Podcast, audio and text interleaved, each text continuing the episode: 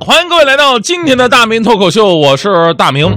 呃，今天咱们节目话题说的是好玩的饭桌游戏。那玩呢是一个永远不会过时的话题，特别是在现在社会压力越来越大的状况之下啊。你看，几乎大多数的综艺节目哈，综艺节目都是找明星，然后玩各种游戏。你说以前的综艺节目根本不是这样。你像以前正大综艺，不看不知道，世界真奇妙。那时候这节目总是要在这个节目当中告诉大家伙一些什么。那现在节目根本啥也不告诉你，反正一起嗨就得了啊。饭桌上也是一样，大家伙好不容易凑到一起了，你要再玩手机处理工作，那你这人就废了，对吧？所以玩一些饭桌游戏呢，能够让大家伙都投入到聚会里边来，还能让很多陌生的朋友呢迅速拉近关系。比方说咱们玩过什么呢？就是传统的那些数七呀，呃零零七 P R R 呀，虎克船长嘿咻嘿咻啊，这个 到现在的天黑请闭眼，谁是卧底？德国心脏病这游戏呢，确实让聚会更有意思了。当然，很多饭馆的老板很痛苦啊！你想啊，饭馆老板看这帮人啊，吃饭就一个小时完事儿了，但是玩游戏玩到四个点还不走，耽误事儿啊，翻桌率不够，对吧？但是中国呀是个文化古国，我们有着悠久的历史和传统文化，所以您难道不好奇古代人晚上聚会他们都玩点什么吗？之前我也纳闷儿，哎，说那时候古代哈没手机没电脑，也没有各种游戏工具，日出而作日落而息，所以说古人孩子多嘛，他没别的干的呀。这然后后来当我去了解之后，我才发现其实古人很爱玩，而且他们玩的比咱们高端多了。咱就是工具吧。你现在看很多酒吧里边都有类似于那种转盘的喝酒的工具啊，一个转盘上面有一个指针，转盘上有各种的格子，上面有不同的惩罚，有喝一杯的、喝两杯的、不喝的、全喝的。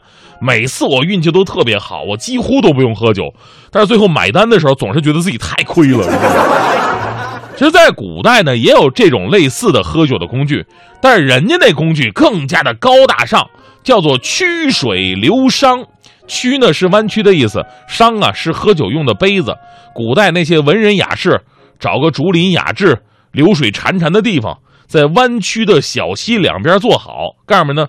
用那个木头，木头就是做的那种像小船一样的酒杯，在里边盛酒，然后呢，把这个酒杯啊放到小溪里边，让这个杯子随水漂流，漂到谁那谁喝。这不比那转盘那个惬意多了吗？这也是我听过最玄幻的喝酒方式。当然了，喝完一杯之后啊，你同时还得赋诗一首，这叫一觞一咏，这才是精髓。那曲水流觞最著名的案例呢，就是当年王羲之，大书法家王羲之跟一大票的文化人齐聚兰亭，然后呢曲水流觞，大家伙喝都差不多了，诗也写了很多啊，出本诗集得写个序啊，王羲之写个序言吧。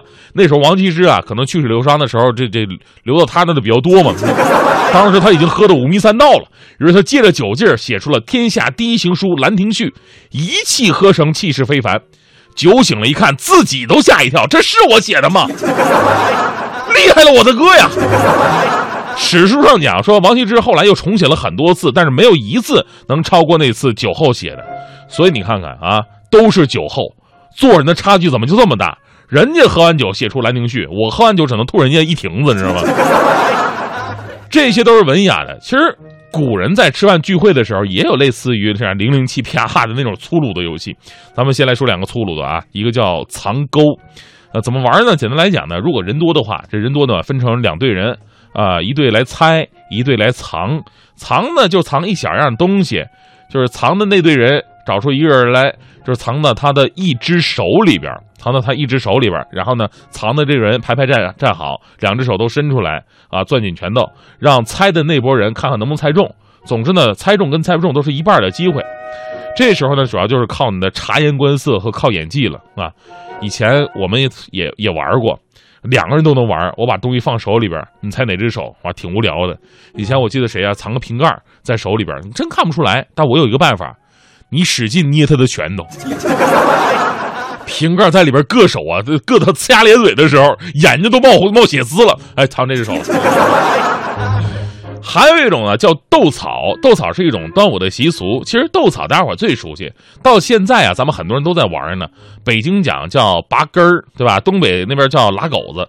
但古代呢，他们不只是拔树叶的根儿，各种有韧性的草都可以来拔。所以说实话哈，这个游戏真正考验的不是说力量，考验的是人们对草本植物的认识。前两天我们频率的一些同事啊，趁着北京秋天的时候，我们也玩，我还获得根儿王的称号，是吧？除了这两个，还有一些我们在影视剧里边看到的游戏，叫投壶，就是拿射箭的那个箭往远处的湖里边扔，壶呢是嘴小肚子大那种的，有点像现在的扔飞镖，比谁扔的准嘛。但是呢，还有不一样的地方。投壶呢，你考虑的更多的是抛物线，而且跟飞镖最大的区别是什么呢？飞镖每一个的造型跟重量都是一样的，而投壶用的箭。长短、重量都不一样，所以难度更大。但这个游戏呢，现在已经被我们很多朋友继承下来了。我很多朋友都喜欢玩，不过他们的方式啊，跟那个投投壶稍微有点不太一样。什么呢？他们都是吃饱了闲的，往那个啤酒杯里边扔瓜子皮儿，最后扔一地都是。你知道吗？当然，这些都不是古代最难的游戏。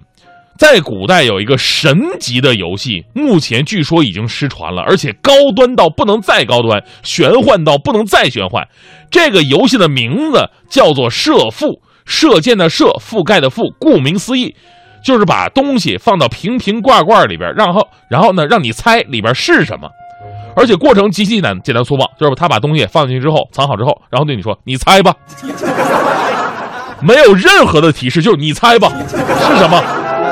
《红楼梦》当中就提到过，射覆是九令的祖宗，比一切的令都难。这是因为啊，这种结果，说实话不是你猜出来的，而是通过易经占卜占出来的。所以呢，这种游戏咱们还是别玩了，越玩越闹心的，你知道吧？其实从古人的游戏当中，我们就能看出来，饭桌游戏呢是可以玩的非常有文化的。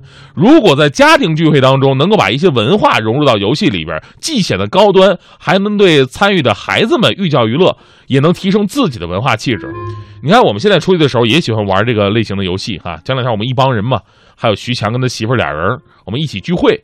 完事呢，我们玩那个什么，我来比划，你来猜那个游戏。其实这个挺挺好的哈，手机里边有这个游戏的。